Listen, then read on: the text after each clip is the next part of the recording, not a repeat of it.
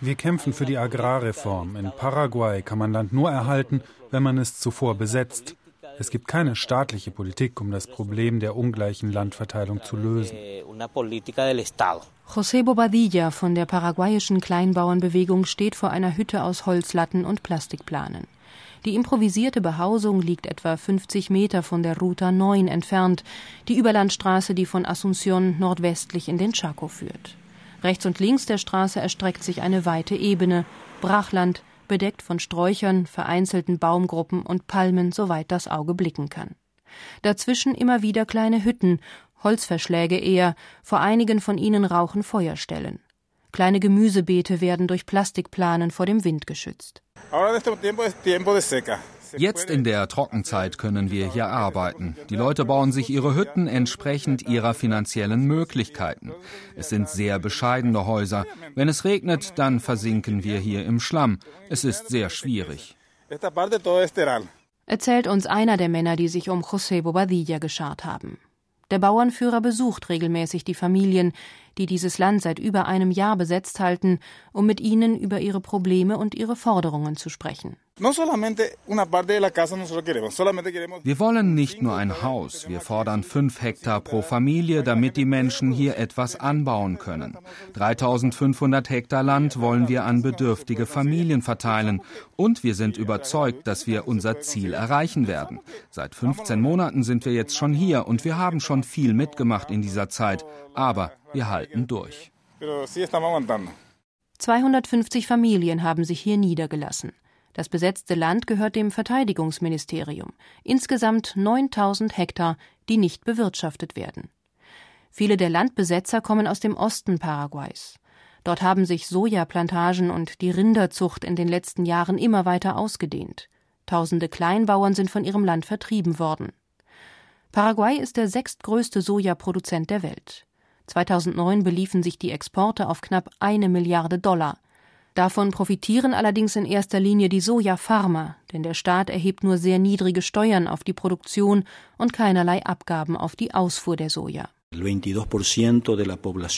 22 Prozent der Landbevölkerung leiden unter Hunger und Unterernährung. Die meisten von ihnen sind landlose Kleinbauern. Erläutert Alberto Alderete. Der Menschenrechtsanwalt hat früher an der Seite der Kleinbauern für die Landreform gekämpft. Nach seinem Wahlsieg hat ihn Präsident Fernando Lugo 2008 in die Regierung geholt.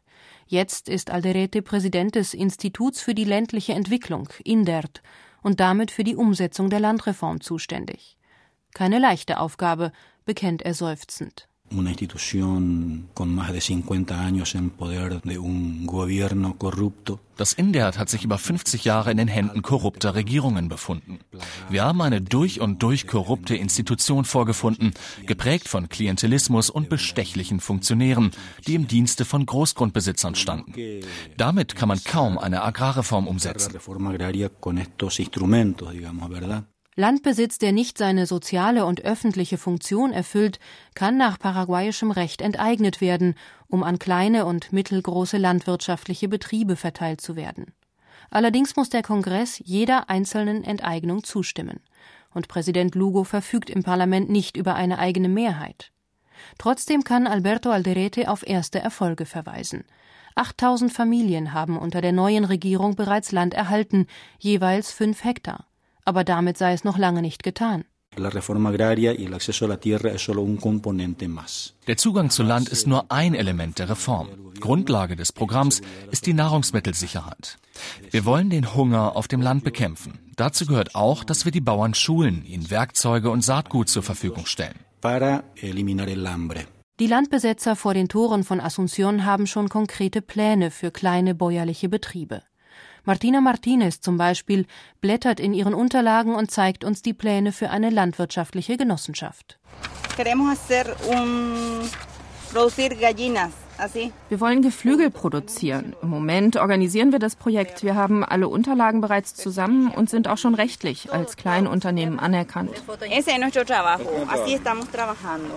Das ist die Grundvoraussetzung, um staatliche Fördermittel zu beantragen. Der Alltag auf dem besetzten Land ist streng durchorganisiert, die Aufgaben klar verteilt. Wer einen Job in der Stadt hat, der fährt täglich nach Asunción. Die anderen erledigen die nötigen Behördengänge, sprechen bei Regierungsstellen oder ausländischen Hilfsorganisationen vor, sei es um Unterstützung zu beantragen oder um gegen die Gewalt zu protestieren, der die Landbesetzer immer wieder ausgesetzt sind, wie auch Vareira Acosta erzählt. Vor kurzem ist das Militär hier aufmarschiert, um die Leute einzuschüchtern. Viele Frauen sind auch geschlagen worden. Darüber sind die Behörden bereits informiert. Wir wissen, dass Präsident Lugo den Bericht erhalten hat. Jetzt warten wir auf eine zufriedenstellende Antwort. Auf eine zufriedenstellende Antwort wartet auch Alberto Alderete, und zwar aus Berlin. Es gibt viele deutsche Staatsbürger, die große Ländereien in Paraguay haben, die sie nicht wirtschaftlich nutzen.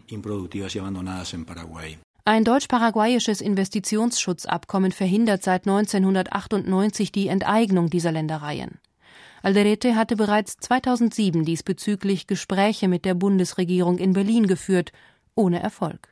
Jetzt hat er einen neuen Vorstoß auf Regierungsebene gestartet. Meine Behörde hat dem paraguayischen Außenministerium vorgeschlagen, mit dem Auswärtigen Amt in Berlin über eine Änderung dieses Abkommens zu verhandeln. Es kann nicht sein, dass die deutsche Regierung die Umsetzung der Verfassung in Paraguay verhindert, um ungenutztes und unproduktives Land zu enteignen.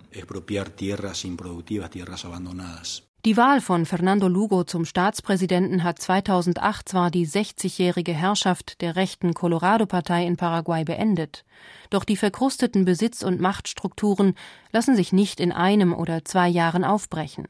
Der Druck von unten nimmt zu, die Menschen wollen ihrem Präsidenten Beine machen. Wir sehen ja, dass Lugo es nicht alleine schafft. Wir werden also die Agrarreform, die er sich so sehr gewünscht hat, von der Basis aus vorantreiben. Und das wird gut sein für Paraguay. Wir wollen ein Stück Land, ein Haus, damit unsere Kinder in Würde leben können. Das ist alles, was wir fordern.